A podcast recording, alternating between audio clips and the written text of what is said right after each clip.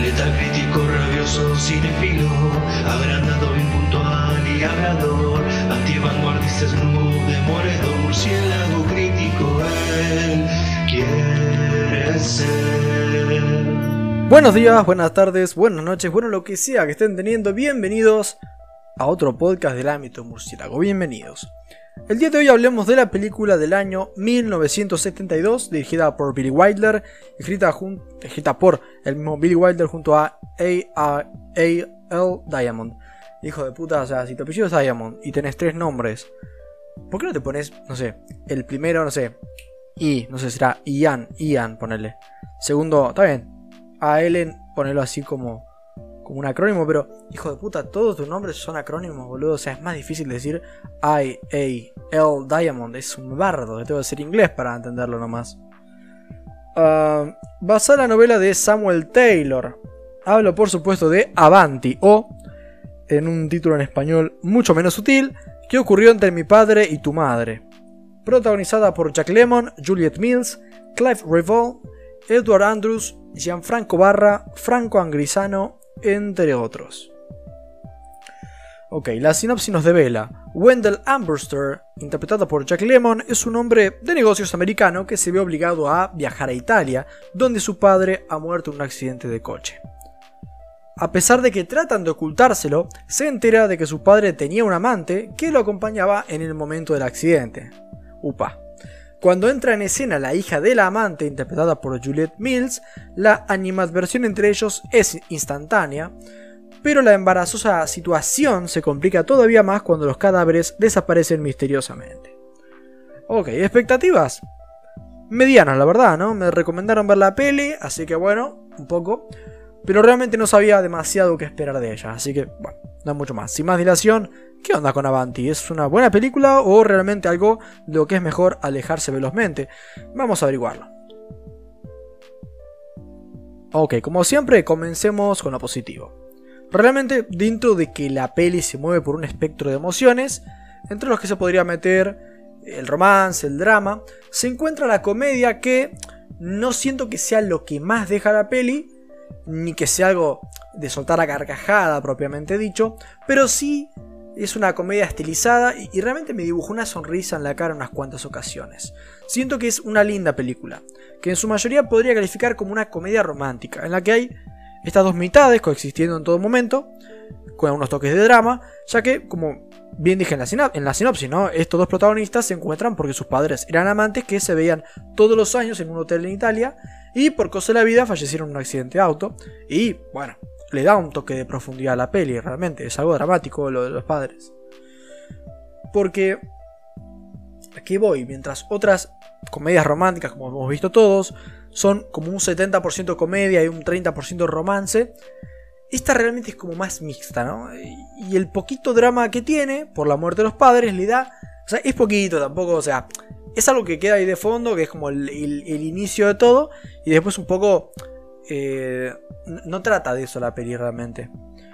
Pero al mismo tiempo, ese detalle, esa- ese condimentito chiquitito le da como cierta profundidad. Y como una aura a este nuevo romance, digamos, porque a ver, no es ningún spoiler que van a terminar juntos. Coño. O por lo menos van a tener un romance, por así decirlo.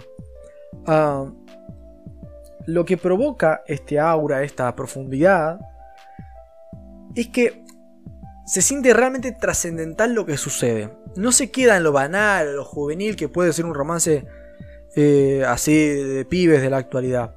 Así que bueno, buen equilibrio por, por este lado. Cuando hay otras pelis que realmente quieren meter eh, muchos condimentos en, la mezcla, que quieren ser una comedia, un romance, acción, eh, drama, por ahí a veces no funciona porque son demasiadas cosas.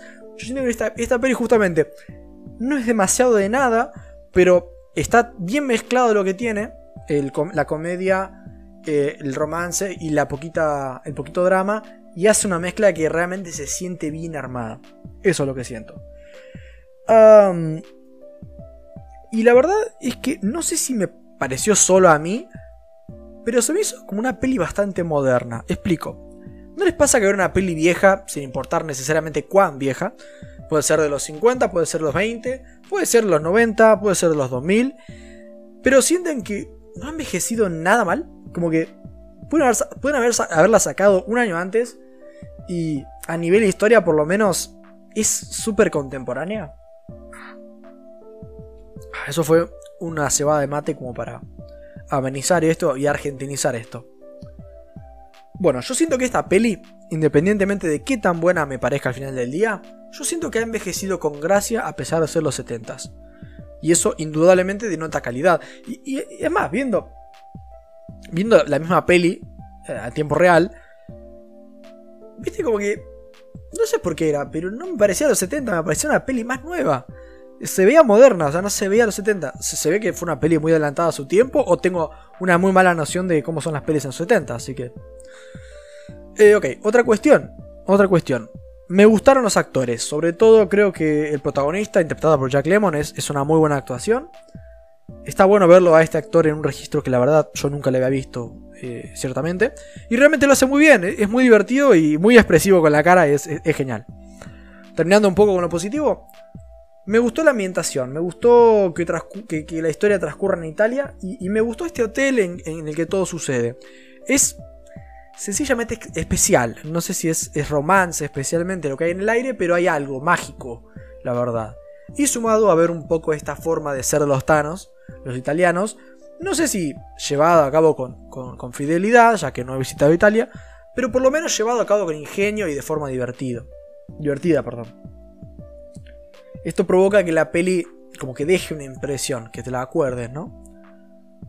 Ok, pasando un poco a lo negativo, no estaría spoileando nada demasiado grande al decir que, bueno, los protagonistas efectivamente tienen un romance. Y aunque la peli lo va trabajando, lo va cocinando a fuego lento, eh, y la peli es un romance en una gran parte del tiempo que dura, siento que el romance se consuma demasiado tarde. Como que la cosa despega recién tarde, demasiado breve y, y, demasiado abrupto, ¿no? Como que se dieron cuenta que se les cerraba el telón y apuraron como pudieron para ir cerrando. Así que creo que es algo que le queda de ver a la peli. Irónico que también se me hizo un poco larga de más la peli. Le podrían, yo creo que le podrían haber sacado 20 minutos y no hubiera pasado nada. Es irónico, ¿no? Tipo, tardaron demasiado en, en, hacer lo más importante y a su vez la peli de por sí es larga. Así que, bueno. En resumen y para finalizar, una linda peli, con buen humor, que tiene una buena mezcla de sabores y que, sin tener un montón de sustancia, da lo suficiente.